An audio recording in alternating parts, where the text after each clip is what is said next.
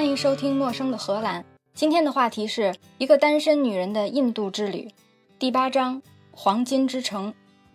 听了一宿印度歌曲之后，我就来到了距离 Ahmedabad 北五六百公里的一个旅游胜地 Jaisalmer。这个地方人们叫它“黄金之城”。开始我还以为这就像一个地产商做的广告一样，什么“黄金海岸”“黄金时代”，不过就是一片土黄房子而已。带着这个不怎么高的预期下了巴士，当时是大清早，太阳刚升起来不久。下了巴士，朝预定好的宾馆走了几步，一下子就意识到为什么这个地方叫黄金之城。这个城市在沙漠中间，城市古老的部分是一个高大的城堡，整个由城墙围起来，全部是用黄色砂岩的大石头做成的。太阳照在上面，从远处看金光闪闪，真的像纯金打造的城堡一样。我一下子站在原地，手里抱着睡袋，愣住了。我住的地方并不在城堡里面，而是在近几年随着这个地方变成旅游胜地，在城堡的周围慢慢建起来的新城区。因为我觉得，既然是旅游胜地，住在老城区的中心，必然价格高的离谱。我住的地方走到老城区也不过两百米，每天进进出出也算方便。说是城堡，其实就是古代时候的整个城市，里面有一座王宫。和几座非常华丽的耆那教寺庙，还有精雕细琢的有钱人的大别墅，和一些略朴实的房子。我去的时候是冬天，旅游淡季，城堡里依旧住满了居民。早晨进去，在所有店铺还没开门、商品还没摆到街面上来的时候，大概可以看到当地人生活的状态。走进高大城门，一下子就觉得进入了中世纪，好像走进了阿里巴巴和四十大盗里面描述的那些城市一样。还是要强调一下，阿里巴巴和四十大盗是阿拉伯的故事，伯的故事的故事的故事。为什么在印度会让人有一种阿拉伯的感觉呢？是因为穆斯林统治印度几百年，我们印象里的历史书上写的伟大的莫卧儿王朝就是穆斯林王朝。这个城市就是在莫卧儿时期达到繁荣的巅峰。这里能够看到建筑里各种各样繁复的镂空雕刻。石头拱门设计精巧，非常有特点的两种设计，一个是用石头雕刻的网格窗，说是网格窗，实际上就是一整面石墙雕刻出细细的窗格，就很像我们寺庙里面精细雕刻的木头门窗屏风，在这里是用石头雕刻的。另外一个有特点的设计，就是房檐下面用石头雕刻出来的装饰品，就像我们古代石桥桥柱柱头的那种装饰。一个一个圆圆的，就像倒挂的灯笼。到了晚上，找城堡里一个比较高的房子的阳台，喝个茶，吃个饭，看着周围一望无边的沙漠。太阳照在沙丘上，沙丘变成红色；太阳照在城墙上，城墙变成金色。整个城堡都慢慢变成金色，而那种金色完全是纯金的颜色，闪着光，是一种人间不该有的豪华。一晃神儿，太阳落下去了。一切都变成土的颜色，刚才一切奢华完全没有曾经存在过一点的痕迹。不知道古代住在这儿的人每天看着变化，是不是早就参透了人生？我在城里边闲着没事儿，冬天没什么买卖，城里的居民也闲着没事儿。有一天，我们就坐在一起聊天儿。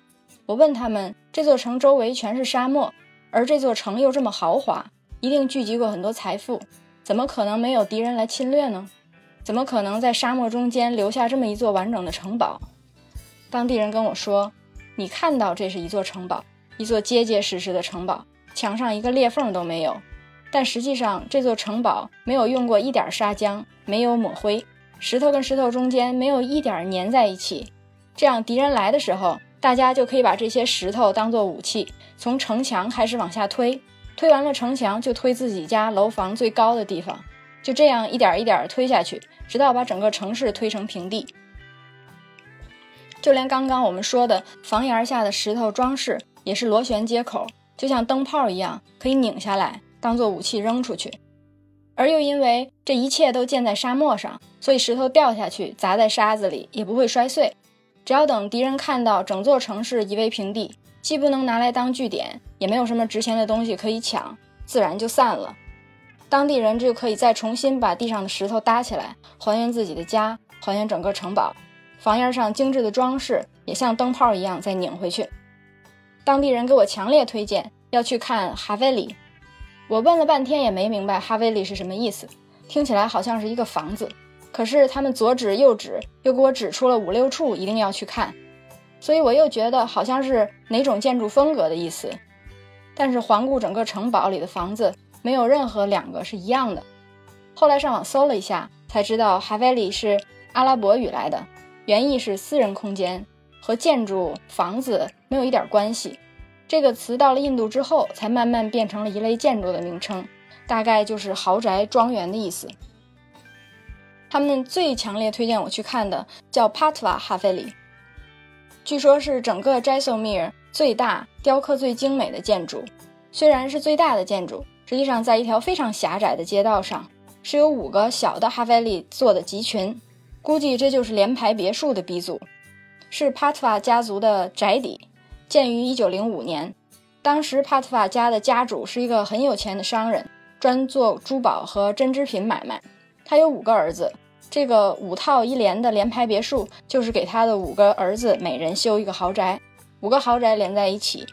这五个豪宅各有不同，据说建造的时候是按照每个儿子不同的个性建造的，前前后后花了五十年，也就是一八五零年、一八六零年的时候建成的。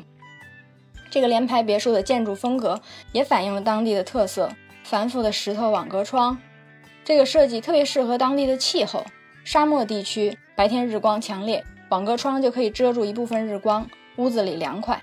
因为屋子里面跟屋子外面温差大，又可以引起空气流动，这样又实现了建筑的自然通风。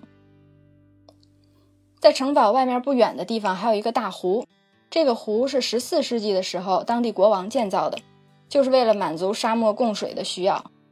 因为水实在是太重要了，所以几百年来绕着这个湖又修了很多寺庙。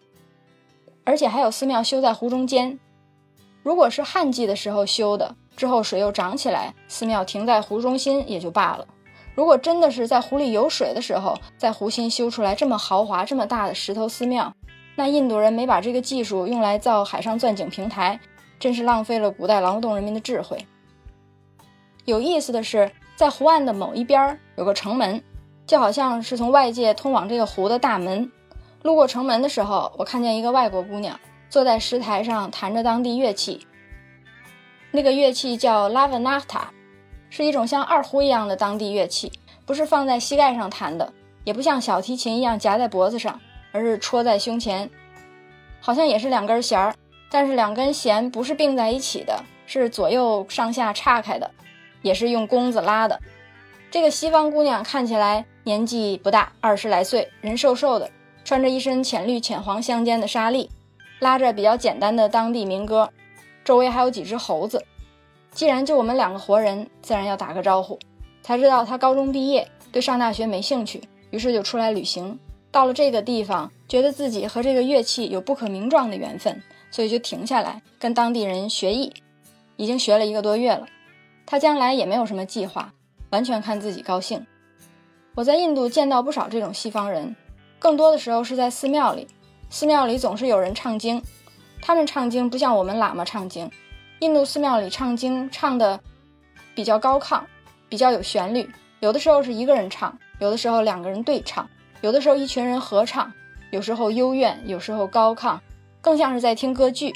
唱着唱着还有观众大合唱环节，观众里偶尔就会有零星的西方人，都穿着当地的衣服，舒舒服服坐在地上。摇晃着跟着大合唱，你一看就知道他们不是在这儿待几天就走的游客，更像是虔诚的教徒。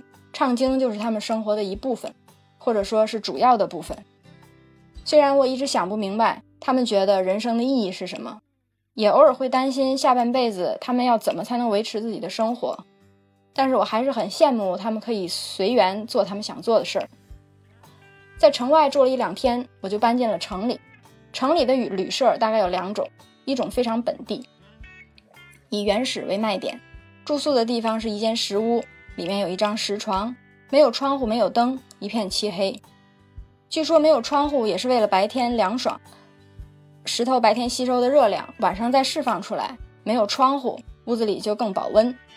但是考虑到之前在有灯的宾馆里看到过船上被褥卫生的情况，我猜在没灯的情况下，应该也不会比有灯更好，所以我还是选择了现代化住宿，比较像青年旅社的地方，每个人都有自己的房间，楼下有公共区域，有小餐馆和咖啡厅，这儿的生活非常平静，虽然外面到处都是牛屎，牛尿混着水从坡上往下流，但是并不觉得脏，好像环境就应该是这样。而且也闻不到牛屎的味道，一切都变得自然而然。有的时候牛就晃着走进我的屋子来，在我觉得它要撞上我的时候，我正想要上桌子的时候，它又艰难地从狭小的屋子里转个身溜达出去了。你想供奉给他什么吃的，他还不太喜欢吃。总之就是大家都很自由。有一件有意思的事儿，就是在青年旅社里还有一个美国人，五十来岁美国大叔。有一天，他举着手到处找医药箱。我问他怎么了，他给我指他手上扎了一个刺。我想都没想，就拿了把镊子把刺给夹出来了。我以为这样大家就相安无事，可以微笑挥手告别。没想到他严肃地问我：“你有医疗执照吗？”我说：“没有啊。”他说：“你凭什么给我处理伤口？”当时就一阵头大，心想：“你有病啊！”不过还还是很客气地说：“您要是愿意的话，我也可以把那根刺儿再放回去。”这个旅游胜地的旅游项目，除了参观沙漠中间无中生有的城市之外，还有骑骆驼去沙漠里宿营。我也定了一个两天一夜的行程，是到达之后先去的沙漠，从沙漠回来之后才在城里落脚。我猜去外面的旅行社订应该比在宾馆里订更便宜，可是宾馆老板英文特别好，为了图方便，我就在宾馆订了。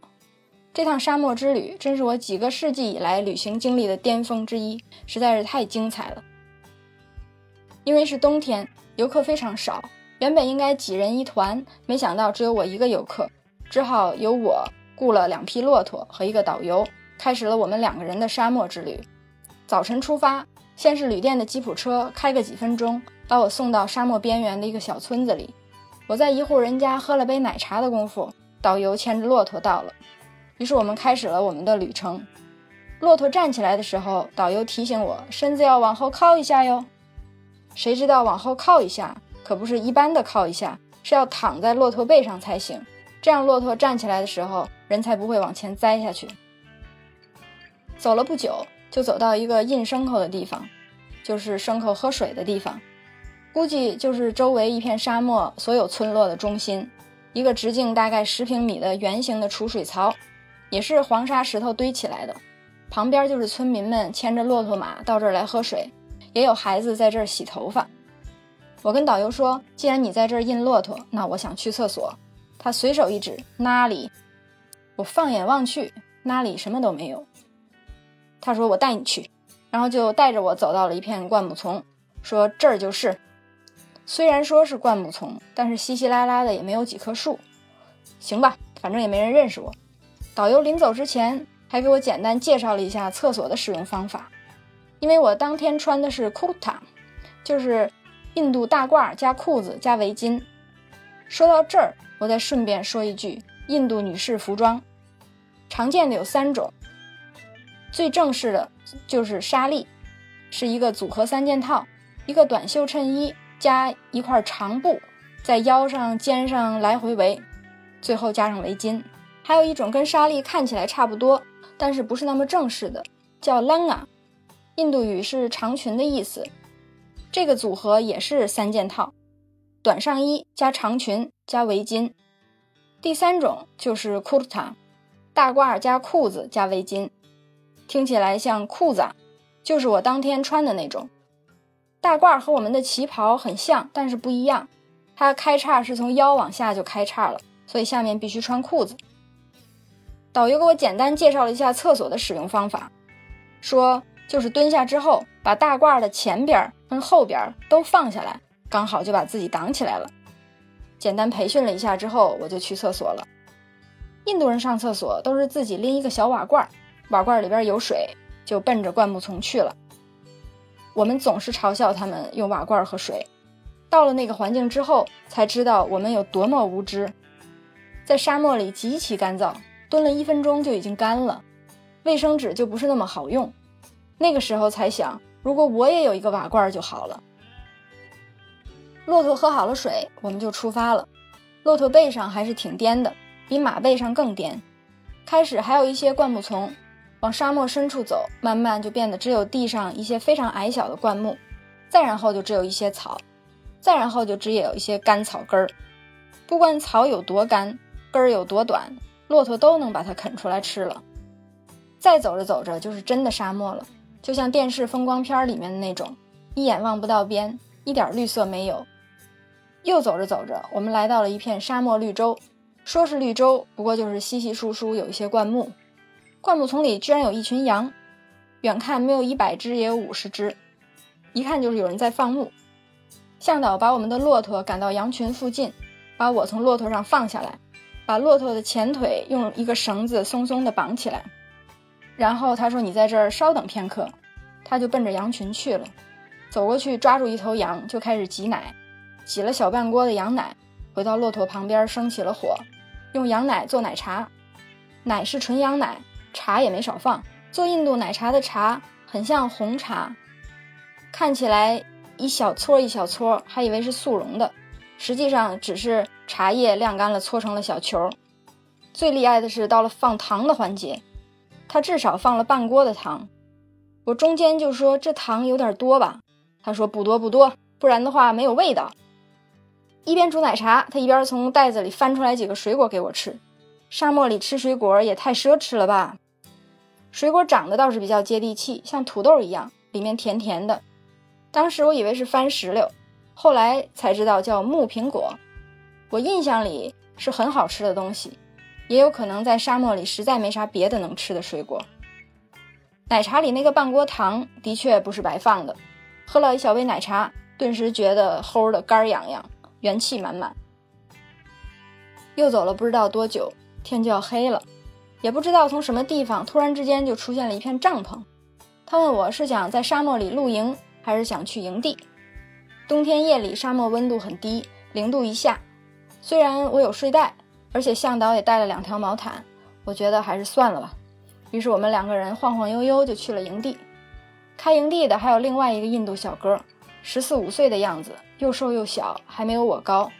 他帮我们准备了晚饭，自然就是粗面烤饼和汤。吃完晚饭，向导问我想不想去看星星。反正闲着没事儿，那我们就去吧。我们两个人骑了一头骆驼，往营地外面走了几百米。营地的光变得非常微弱，向导让骆驼趴下休息，我们两个就靠在骆驼上，盖上两个毛毯，安安静静的看星星。向导是个非常安静的人，这一路他都没怎么说话。